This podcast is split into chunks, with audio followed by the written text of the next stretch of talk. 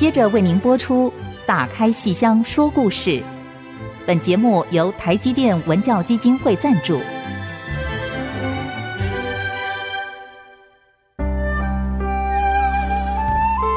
打开戏箱子，看见台上的精彩一刻。戏箱子里还有许多你不知道的喜怒哀乐、悲欢离合。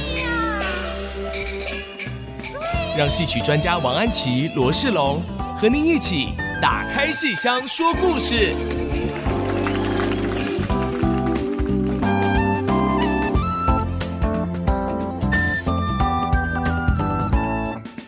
各位亲爱的听众朋友们，大家好！欢迎大家收听 IC 之音竹科广播电台《打开戏箱说故事》，我是罗世龙，我是王安琪。我们的节目呢，每个星期五晚上八点首播，星期天下午一点重播。节目也会同步在 IC 之音随选即播、Apple Podcast、Google Podcast 以及 Spotify 同步上线。这个我们的节目啊，到现在已经差不多有二十集左右了。今天是我们第二十一集的节目。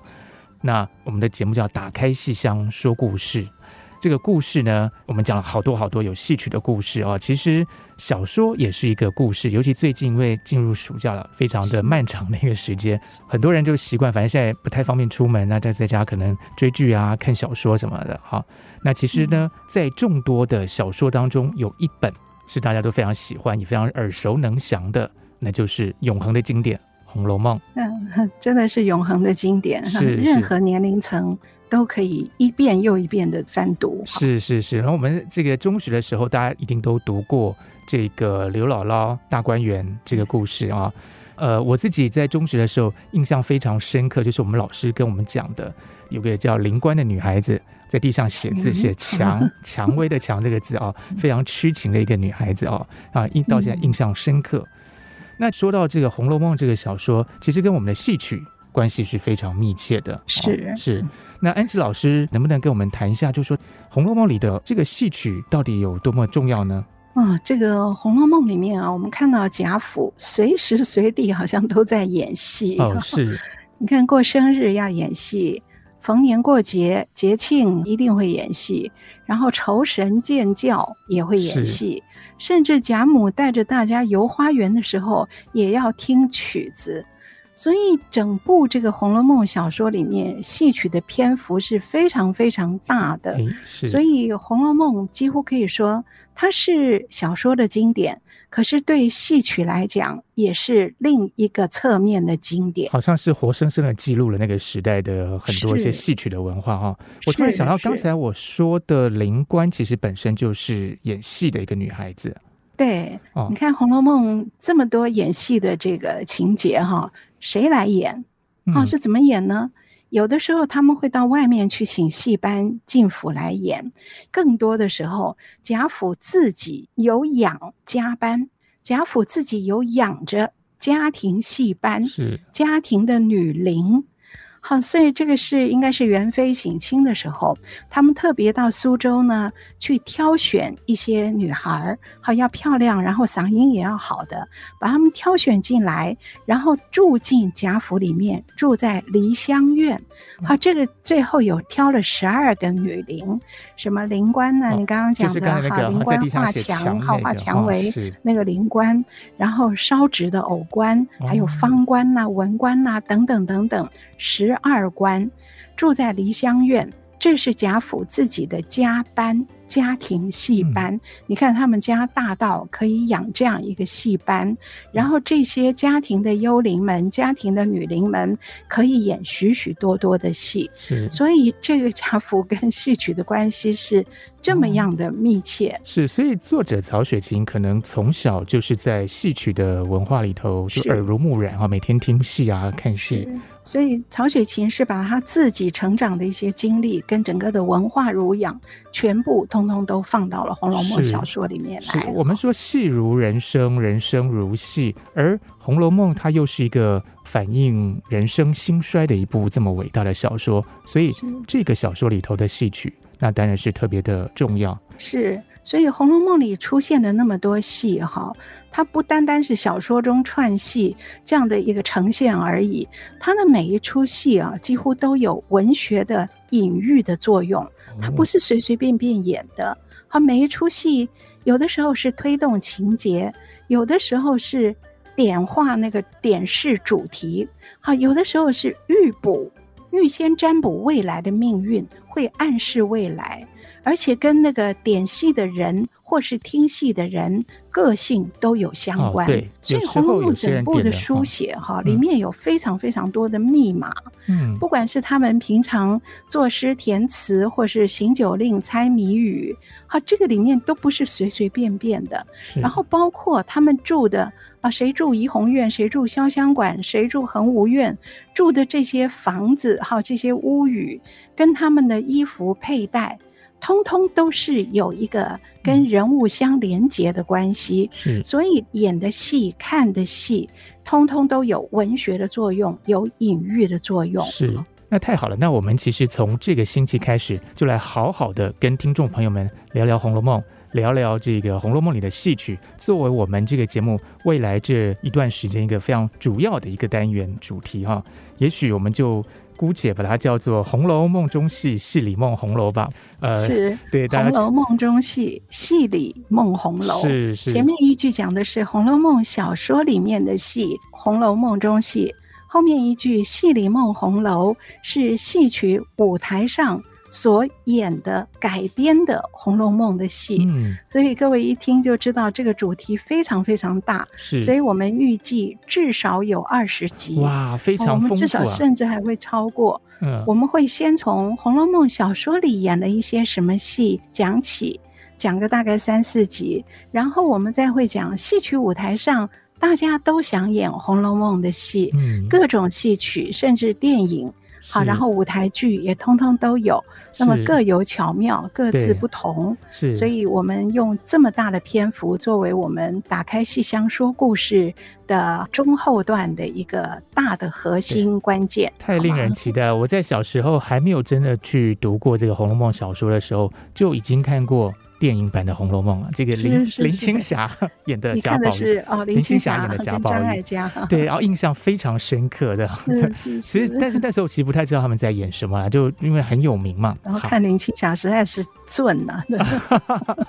对，还有张艾嘉也是那时候也是很年轻的，对对。我们以后也会谈到这个，好，不过会比较后面了。是，好，没有问题。那今天我们干脆就从老师刚才提到的这个最有名的。元妃省亲这件事情开始说起好了。元妃呢，她嫁到宫里去，然后呢，哎，有一个机会在元宵节的时候可以回到贾府来看望父母亲，所以家里就帮她准备了啊，好多好多的这个欢迎。那其中一个很重要的事情就是要演戏，演戏。对，对老先生演了这个几出戏呢？这是《红楼梦》的十八回，非常有名的。和元妃省亲这么大的一个排场，是。然后这时候也是贾府他们家荣华富贵的极点。好，然后又是元宵节，所以元妃点了四出戏。那个时候都是昆曲。好，这个《红楼梦》写作的时候，昆曲还在流行的时刻。好，所以演了四出昆曲的折子戏。我们知道昆曲传奇都非常长，看的时候不可能从头看到尾。好，所以都是选其中的一折，所以他点了四个折子，也就是有四出戏，四个故事。哈，第一出叫豪宴，豪华的宴会，嗯，豪宴，哇，好，这是一捧雪里面的故事。是。第二出是乞巧，啊，七月七日七夕乞巧，这是长生殿里面的一出。第三出叫仙缘，啊，这个是我们很熟知的一个成语。黄粱一梦，好，一梦黄粱。那么汤显祖把它写成了《邯郸记》的传奇昆剧。那么其中的一出是最后他要醒悟的时候，体会到仙缘。然后第四出是《牡丹亭》的杜丽娘的死亡，叫离魂。哇，好，所以这四出戏，各位光看这四个折子的剧名：豪艳、奇巧。仙缘离魂，我们就知道这里有一个起伏、起承转合，隐隐约约让人觉得有点不安呢、啊。这个就是对，为什么元宵节演这个离魂？从这个名字就看到了，眼看他起朱楼，眼看他宴宾客，嗯、眼看他楼塌了。是老师，这个戏是元妃点的，是吧？是哇，那他为什么会点这个《牡丹亭》呢？这个感觉上好像这个大日子啊，因为《牡丹亭》是一个比较凄美的。但是都是有名的戏，是想听哦，刚好想听。因为如果说你说豪宴，这个好像蛮符合当时的这个气氛啊。虽然也许故事不一定是真的在讲就是吃饭喝酒啊哈，但是听起来至少名字好像好听。后面那几个仙缘 听起来就有一点嗯怪怪的。好，那也许待会我们就来跟大家仔细的聊一聊这四出戏。到底都是讲些什么样的内容？到底跟元妃省亲跟《红楼梦》有什么样的关联？我们先稍微休息一下，马上回来。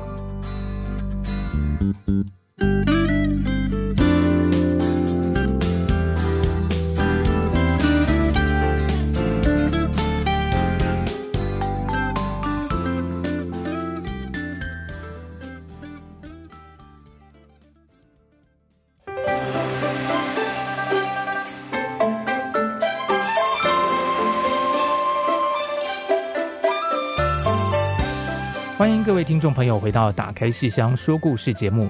那刚才呢，我们节目谈到《红楼梦》里头元妃省亲点了四出戏，其中第一出就是刚才安琪老师提到的豪宴。那安琪老师，这是一个什么样的戏呢？豪宴两个字是豪华的宴会，一场盛宴哈。那么这个戏呢，原来全本的传奇叫一捧雪哦，好美啊！哈，明末清初一捧雪，好美哦。它讲的是一个玉杯，白玉杯。你想想看，白玉无瑕那个杯哈，这个喝酒的这个杯子哈，白玉无瑕的一个杯子，然后他用一捧雪。你看，你捧着它，像是捧着一捧雪，洁白无瑕哦，对，好美，好美，好美哦，对不对？晶莹剔透，是，所以剧名就叫一捧雪啊。这个是我的硕士论文哦，原来是老师的硕士论文。那 老师对这个戏一定有特别深刻的体会。对，我非常喜欢看这个戏哈。它的作者是李煜，明末清初的李煜哈，就是金玉良缘的玉杯的这个玉哈，这单名李煜哈。是。那他的这个戏啊，写的当时是传奇。是昆剧，非常有名。那么后来京剧也常常演。我是从京剧里面先认识他，嗯、然后回头去读。我要选硕士论文题目的时候，我就一看我喜欢的京剧啊，那我就去选它 做我的硕士论文。我做的是李煜所有的这个剧本，哈，非常多。当时现存的有十三个哈。那么其中最有名的就是这个一捧雪。你想想看，这个故事用了一个这么漂亮的名字，所以这个玉杯就是关键的一个主题哈。那么呃，他的故事是发生在这个严嵩当道的时候。好，是一个明朝的奸相严嵩，严嵩哈当道，结果他的儿子严世蕃哈，当然也是作威作福的哈。可是他们呢，这些所谓的奸臣、所谓的小人呢，其实他们的文化修养都很高，所以他们对于这些古玩。诗书都非常非常的精通，哦，不仅是拿它来那个炒作股票的，而是非常精于这种文化的审美鉴赏。啊是。那么，所以那个严嵩的儿子严世蕃啊，就到处去搜求这些最好的古董，然后就听说他的一个部下，他部下一个官叫莫怀古。也是这出戏的重要的主角，好，姓莫，好，莫须有的莫，怀念古代哈，所以他也喜欢古玩哈，哇就是莫怀古。严世蕃就听说他的一个部下莫怀古，他收藏了一个非常好的一个玉杯，叫一捧雪，那他就很想把它夺来，可是就要用一些方法，所以他先拉拢他。这个长官严世蕃呢，就先宴请他的部下莫怀古，好，请客，这就是这场豪宴。摆了一场盛宴，请他的下属莫怀古来，然后在席间呢，还没有开席呢，就先谈了很多诗书啊、古玩的这些事情。然后严世蕃就说：“我很可惜，我有这么多的收藏，可是我缺少一个裱贝师傅，就是去裱画的那个。”精于那个表背的手艺的一个师傅。哎、嗯，结果莫怀古就说：“哎，正好我有一个门客，他精于表背。”好，我把他推荐给长官您吧。那么这个这个是反派第一主角汤勤，好，姓汤，名字叫勤快的勤。嗯、汤勤是这个戏的反派的第一主角，他也懂书画呀，懂这些古玩，他是表背的高手。然后莫怀古就把他推荐给严世蕃，结果后来汤勤出卖了他。哈，所以这场豪宴上面。坐在那边吃酒的，就是有主人严世蕃，然后有被请的莫怀古，以及莫怀古推荐来的汤勤。那么他们三个人呢，一边吃，然后一边就盛宴之上，他们习惯的是要边吃边看戏啊，这是那个时候明代的时候的一个风气。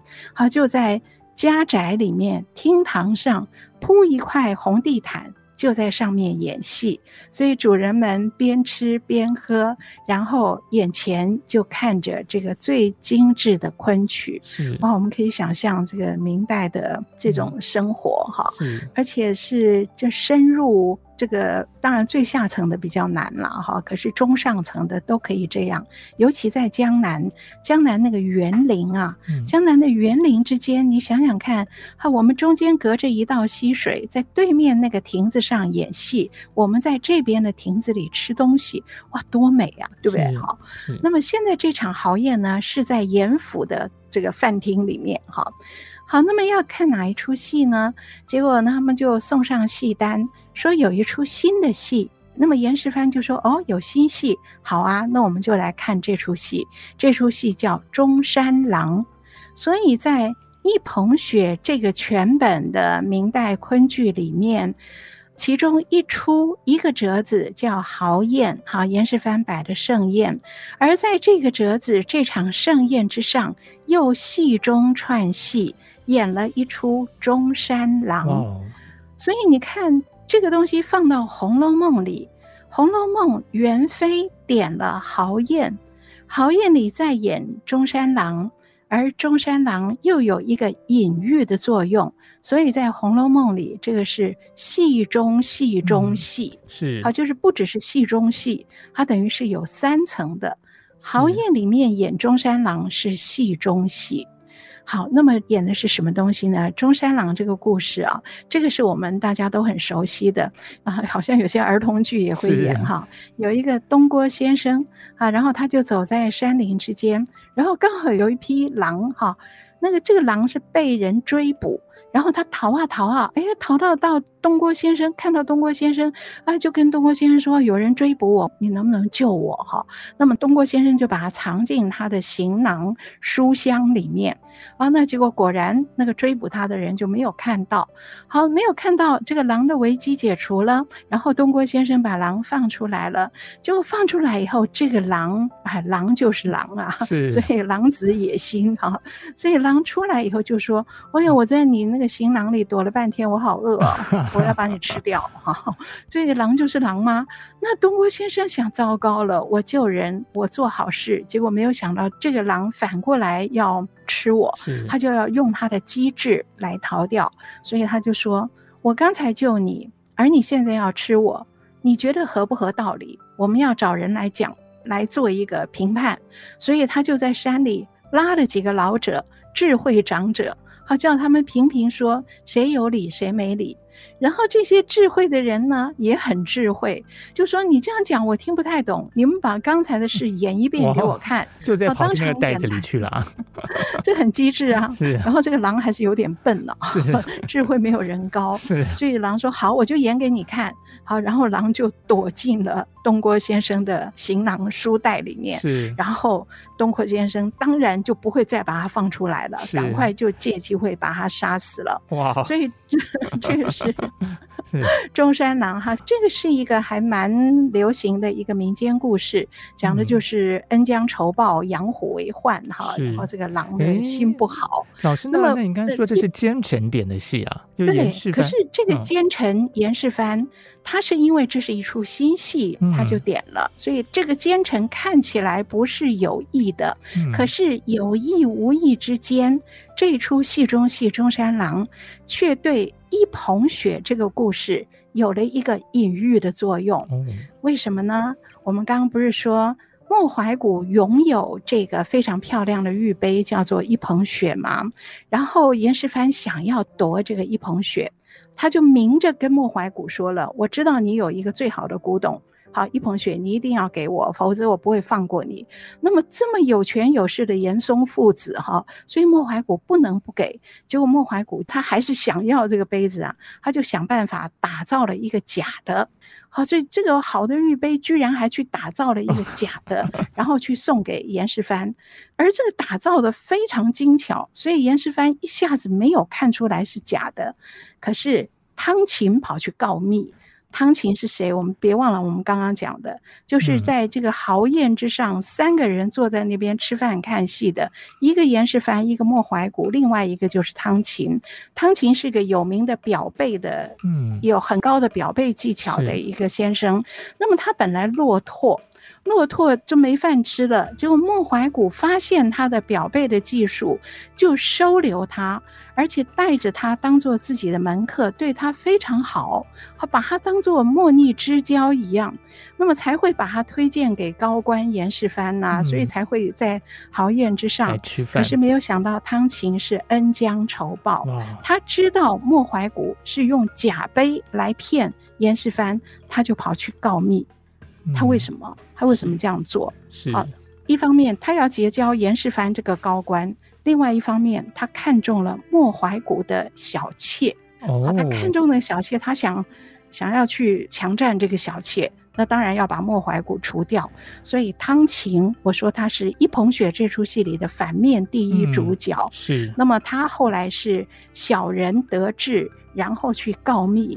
告密不仅告了说这个是一个假的碑，而且后来害到莫怀古家破人亡，莫怀古要被绑上法场，要被杀了。幸亏他有一个很忠心的仆人，而这个忠心的仆人还跟他长得面貌非常相像，叫莫成啊。这个仆人跟莫怀古长得非常像。这个莫成说：“我代替主人去死，因为我们俩长得很像。”好，然后你在法场上，我的头一被割下来的时候，就请夫人，请那个汤勤看上的小妾，你就上去扑着我的头哭，然后把我的脸就弄污掉了。哇，我们本来就长得像，然后你一哭，把我的脸血污这么一抹，那么就不会被发现是我代替你死的。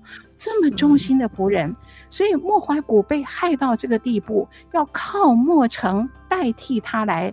赴死，然后莫怀古逃走。嗯、可是汤勤到这时候还要出卖他，因为汤勤太认识莫怀古了，脸看不清了。可是他去摸他的头骨，他知道真的莫怀古背后有一个三台骨，就是他头骨后面有一块骨头是叫三台骨，我不太晓得是什么意思，嗯、可能凸出来一块。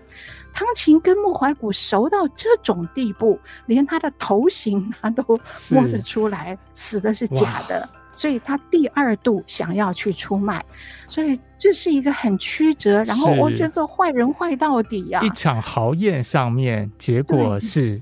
那个戏是在演个中山狼，结果没想到这时间也有一头恶狼要虎视眈眈的去害这个人。这个故事还没有完，我们先休息一下，待会儿再马上回来，再听听看这个戏到底是怎么一回事，跟《红楼梦》又有什么关系呢？稍待片刻，马上回来。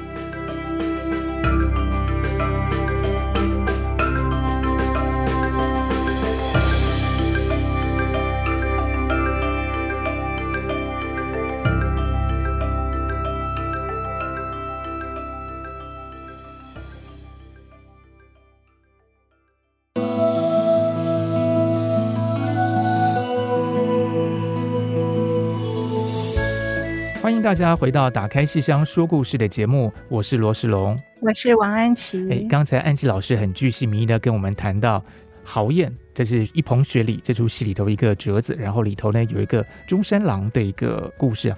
其实好像在这个明代要蛮流行，这个文人吃饭的时候就看看戏，而且还把它写进戏里了。像那个《桃花扇》里头，它也有就是在吃饭看戏，看这个《牡丹亭》的故事啊。对，而且那里面那个主角也是个奸臣。然后，而且 很有才华，但是也很有才华哦。突然就好像有点联系起来。那不过我们还是回到这个中山狼跟郝燕这出戏。那刚才老师提到说很坏的这个啊汤勤哦，摸这个头骨，让令人觉得不可思议，竟然连连头骨长什么样子都知道。对。然后呢，就要出卖了这个莫怀古，然后莫成要带他而亡。那结果这个故事后来怎么样了呢？怎么又会跟《红楼梦》连在一起呢？后来还蛮曲折的，可是我觉得我不用讲太多。好，也就是后来汤勤最后恶有恶报，被谁报的呢？嗯、就是被他所看上的那个莫怀古的小妾。嗯，那个小妾那个女子叫雪雁。哦，她的名字也跟一捧雪好像有关系啊。她叫雪雁，然后最后雪雁假装说愿意嫁给汤勤。哦，那汤勤就说好，那我就知道这个人头是真的。好，你看，只要雪雁说要嫁给他，他就不指出这个人头是假，他就很高兴的做新郎。结果洞房花烛夜，雪雁把他刺死了，嗯、然后雪雁再自尽。哇！好，所以是一个很曲折、很长的一个故事，在京剧里面叫审头刺汤，嗯、去审这个头是真是假，然后最后雪雁行刺刺杀。汤勤沈头刺汤，是好。那明传奇李煜的全本，哈，就是我硕士论文写的一捧雪。是，那么这个是啊，你看是明末清初的一个很有名的戏。然后这个《红楼梦》就已经把在他写小说之前不久的这出有名的戏，就把它写到元妃省亲的时候，元妃点了第一出豪宴。嗯、所以我说这个戏的结构啊，《红楼梦》里面演豪宴。嗯这个结构等于是戏中戏中戏，哇！好，所以豪燕是来豪燕里面演中山狼，是隐喻汤勤。好，他后来是小人恩将仇报，而《红楼梦》里面演豪燕再演中山狼，隐喻的是《红楼梦》的什么人呢？一般都说贾雨村。哦，哦，我们看这个《红楼梦》这个整个的小说的结构。甄士隐、贾雨村，好，这两个人物，好，真的事情隐藏起来，贾雨贾的话却能够保存住。甄士隐、贾雨村，而贾雨村是《红楼梦》这个小说一开头就出现的人物。当然，他不是重要的主角，他不是贾府的人，可是他是一个通过一个很关键的一个情节，就是他是林黛玉的家教。好，黛玉当时还在老家的时候，是请了私塾老师。好，私塾老师就是请的贾雨村来教林黛玉的。那这个私塾老师，我想工作一定很轻松，因为林黛玉 很聪明，很聪明。然后林黛玉又常常生病，一定就常常就卧在床上不上课的。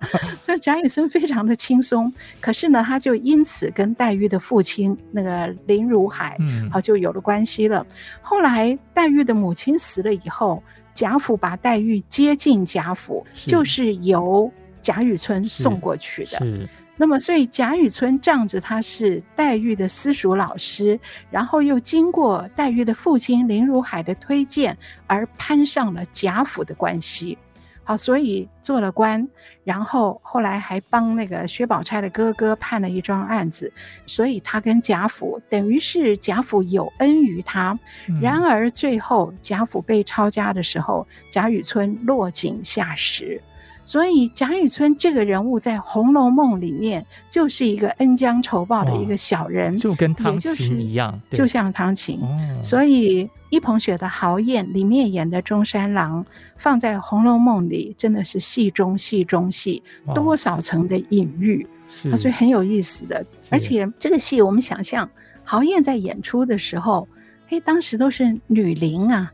大部分都是女伶在演，所以这个戏，哎，世龙也跟我有都有看，就去年那个台坤哦，对对对，我们都去看了哦。对，台坤演的《红楼梦昆曲》，对，《红楼梦昆曲》，然后他也选的这四出戏非常好的安排呀、啊。是，那么演豪艳的东郭先生的就是朱安丽哦，是啊，国光剧团的朱安丽，她是旦角儿，是啊，可是她演东郭先生。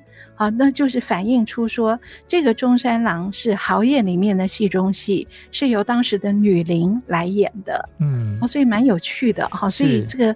哇，里面任何一点小事，我们都可以噼里啪啦讲好久，所以我们这个单元可以讲二三十 集。我是就突然就觉得说，哎，这个一捧雪感觉上是一个非常漂亮的啊，唯美，这个、对唯美的。但我这样听着听着下来，哎呀。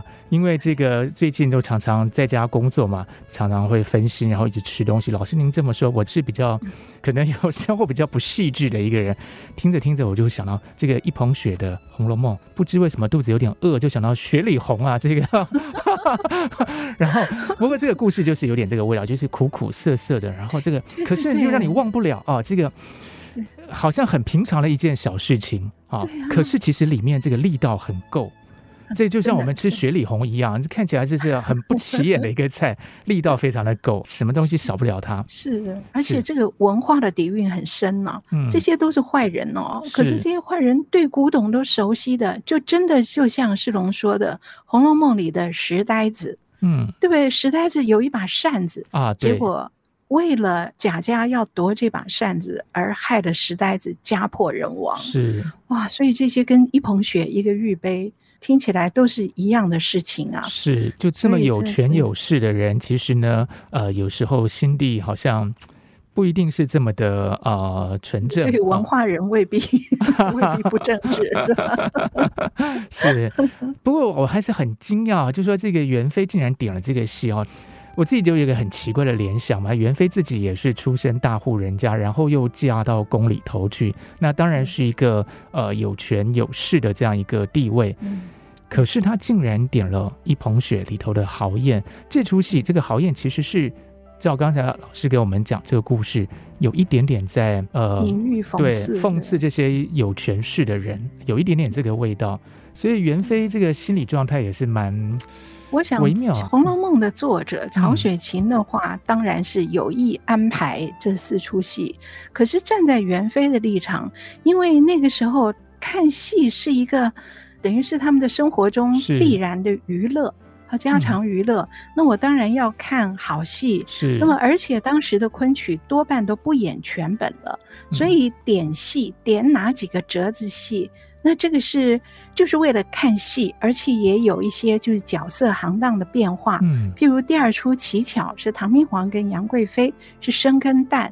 那么第一出呢，我可能就看看这个中山狼啊，有有一个人演员在演狼啊，然后另外一个旦角演的老生东郭先生，是，所以。这个曹雪芹一定有用意，嗯，可是曹雪芹笔下的元妃就是一个单纯要看戏，是这样的一个心情，热热闹闹，什么都看得到的这样一个情况，对对对对，是是是。老师刚才其实已经讲到第二出是乞巧，乞巧对长生殿，这长生殿非常有名了哦。对长生殿这一出哈，洪生的长生殿是清代著名的传奇昆剧。那其中的这一出原来是叫密室，嗯，就是七月七日长生殿，夜半无人私语时，在天愿为比翼鸟，在地愿为连理枝。这四句是我们都太熟太熟的白居易的《长恨歌》。嗯。那么就是这个故事，七月七日夜半没有人的时候，唐明皇跟杨贵妃两个人。秘密的发誓，就私下两个人的密誓，所以是秘密的那个密发誓的誓。嗯。长生殿这出原来叫密室，那么后来在舞台上演着演着呢，就用了一个更通俗的剧名，更通俗的出目，就叫乞巧。因为七月七日乞巧节，嗯，七夕是要乞巧的，所以呃，元妃点的第二出就是乞巧。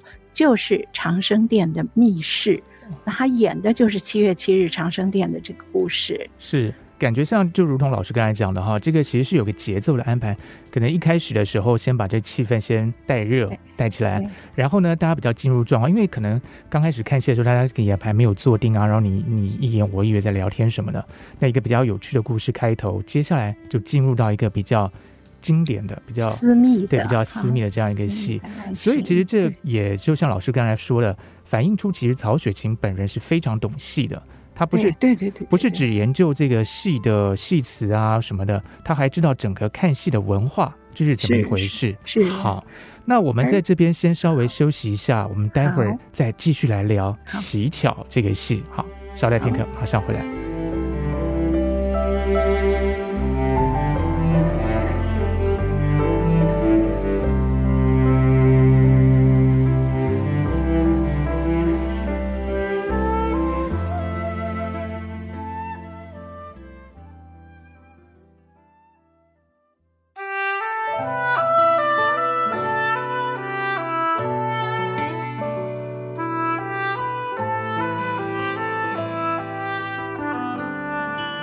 欢迎听众朋友们回到《打开戏箱说故事》节目。呃，我们刚才跟安琪老师谈到元妃省亲，点了其中一出戏，就是《乞巧》。七月七日，长生殿，唐明皇跟杨贵妃希望能够对对，希望能够永结同心的这么一个故事哦。是是，那么为什么叫乞巧？他们是七月七日，七月七日是牛郎织女相会的七夕，是啊，七夕我们今天都说是情人节，是。可是最初啊，最初这个七月七日这个节啊，只是叫乞巧节，不是情人节。嗯、为什么呢？因为最初这个节日啊，是拜织女的啊，没有拜牛郎织女的这个爱情的意思在里面。嗯、最初只是拜织女。就是因为织女是所有女性所崇拜的一个会织布嘛，对不对？会刺绣，所以她是一个手艺最精巧、最有智慧跟才艺的女性。所以最初是所有女子们在七月七日晚上拜织女，然后乞巧，就是我怎么穿针，你知道那个。你做过针线的话，嗯、那个穿针是很难的，很耗眼力的。对我来讲好难哦。对，常常就看不清楚那个孔在哪里，穿不进去。所以能够穿针穿进去，然后弄出彩线，然后织出锦绣，然后搭起什么，织出什么漂亮的样子，这是所有女性所向往的。所以七月七日以前叫乞巧节，好，那么后来再把它扩大到。爱情啊，是因为那天牛郎织女鹊桥相会，所以长生殿的这一出密室这一出啊，他演的时候台上啊，不只有唐明皇、杨贵妃，而是他们一方面点着香，好来发誓愿，来度乞巧节，所以台上除了人间的唐明皇、杨贵妃之外，天上还有一对主角牛郎织女。这是长生殿原来剧本里这样写的哦，嗯，哎，我每次看我都觉得好喜欢呢。如果光只是人间的帝王后妃在谈恋爱的话，我就没什么兴趣。可是我觉得有趣的是，天上的牛郎织女在看着他们，而且他们的观点不一样哦。嗯，什么不一样呢？这个人间的唐明皇跟杨贵妃啊，尤其唐明皇啊，非常得意哦。他说。你看看，我们两个人天天可以腻在一起，我们比天上的牛郎织女强多了。牛郎织女一年才一次相会，我们却是朝朝暮暮。所以唐明皇唱的是“问双星”，他抬头问天上的牛郎织女这两颗星，问双星：“朝朝暮暮，你们怎似我和亲啊？”啊，我跟杨贵妃朝朝暮暮在一起，天上的双星，你们怎比得我们呢？所以唐明皇挺得意的。可是天上的牛郎织女听了以后，呵呵是笑人间的哦。是，所以我觉得这一场哦，这个长生殿安排的太好了。天上两个男女主角，地上人间的帝王后妃，他们的目光彼此交汇。人间的看着天上的双星，天上的看着人间的一对有情人，目光交汇，可是观点不一样。那天上的牛郎织女听到人间的唐明皇，觉得啊、呃，觉得我们一年才一会，比不上你们天天腻在一起。而他这个牛郎跟织女就相视一笑，然后他们就唱了这几句。他们唱词是：天上刘家会。我们在天上留下了这样一段美好的汇合，哈，人间都知道，天上刘家会年年在思。哈，我们虽然是一年才一会，可是我们每年都有一会，而天上是永远没有到尽头的时候。所以你看他这个观点实在太有趣了。天上刘家汇年年在思，年年在此，却笑他人世情缘顷刻时。你人间你能够相爱在一起，十年、二十年、五十年，也有一个尽头。五十年从天长地久来看，也是顷刻片刻。是，可是我们天上永远没有尽头。所以，我们年年在此时可以相会。哎，我们可以听一下这段的昆曲的唱：啊嗯、天上刘家慧，年年在思，却笑他人世情缘顷刻时。好，我们来听听看。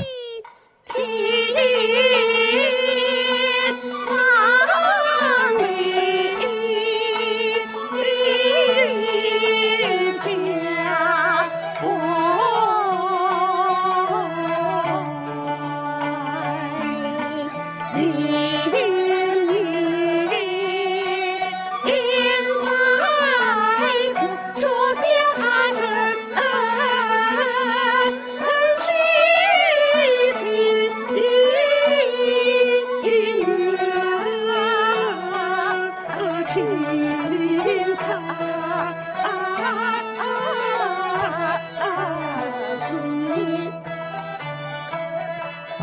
听到的就是呃，安琪老师给我们讲的这一段演唱。那天上跟人间的观点是不太一样的。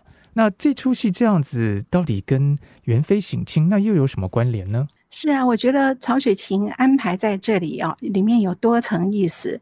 第一层意思是，这是元妃点的戏，他点了唐明皇跟杨贵妃浓情蜜意，所以元妃在看他喜欢看这样子的一个爱情戏的话，那么刚好也跟自己的身份相合，看到了帝王后妃感情最好的这个时刻。嗯，可是。其实却暗藏着后来的结局，杨贵妃是死的啊。对，杨贵妃后来死了，所以那个《红楼梦》的这个纸评哈，他是说点了长生殿的乞巧，就埋伏下元妃之死。贾元春后来也死了，所以他台上演的是杨妃跟君王感情最好的时刻。可是如果再往后看，杨妃先死了，嗯、那么点戏的元妃贾元春后来也死了，嗯、所以这是《红楼梦》曹雪芹安排乞巧这一出的第一层意义。那么第二层意义呢，就是我们刚刚讲的这个牛郎织女的观点，跟人间的唐明皇杨贵妃的观点不一样。时间，什么是永恒，什么是短暂？嗯、我觉得这一层是更大的，也就是不只是一个。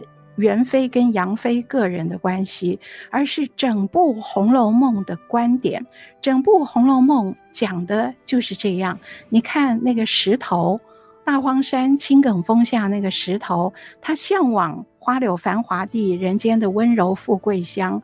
然后他随着那个道人去了以后，历经几世几劫，而后把他的这个经历。记录成《石头记》，所以人间的几世几劫，最后只为了一悟，一个醒悟。所以时间，什么是长，什么是短，什么是短暂，什么是永恒？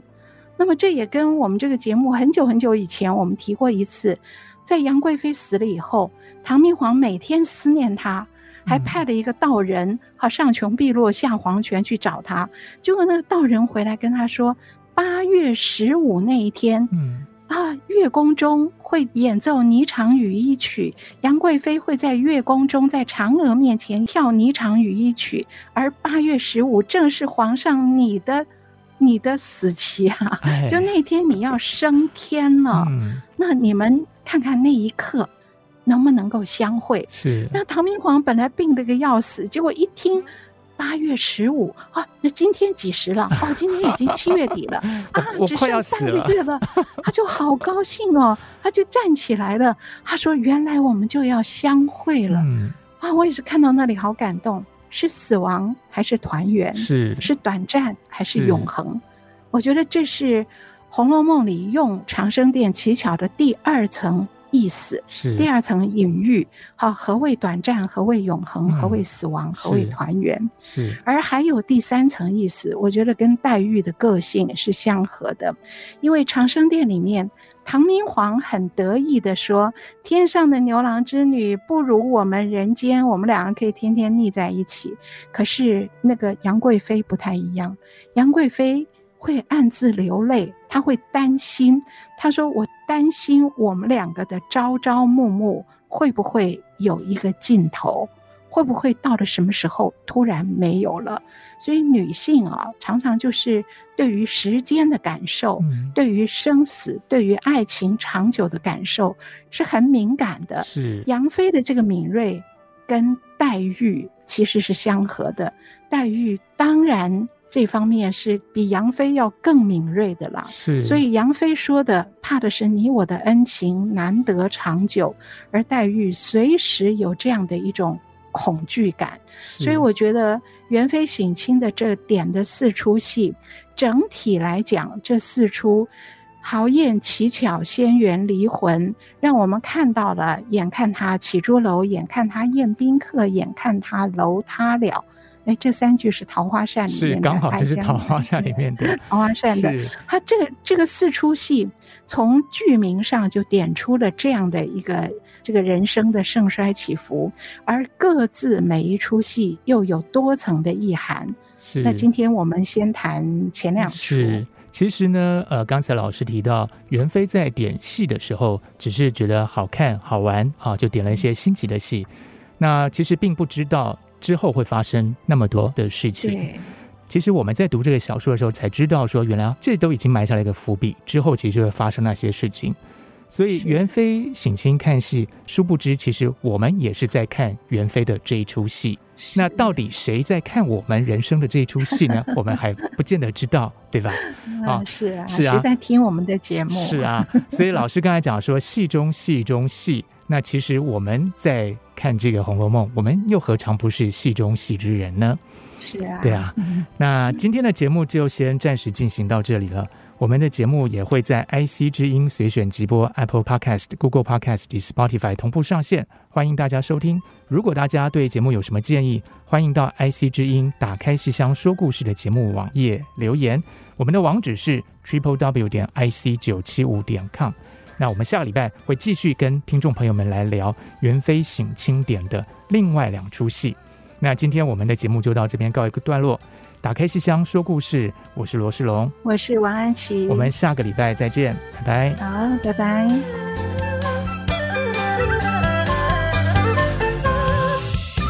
本节目由台积电文教基金会赞助播出。台积电文教基金会深耕文化经典，引动艺术风潮。与您共筑美善社会。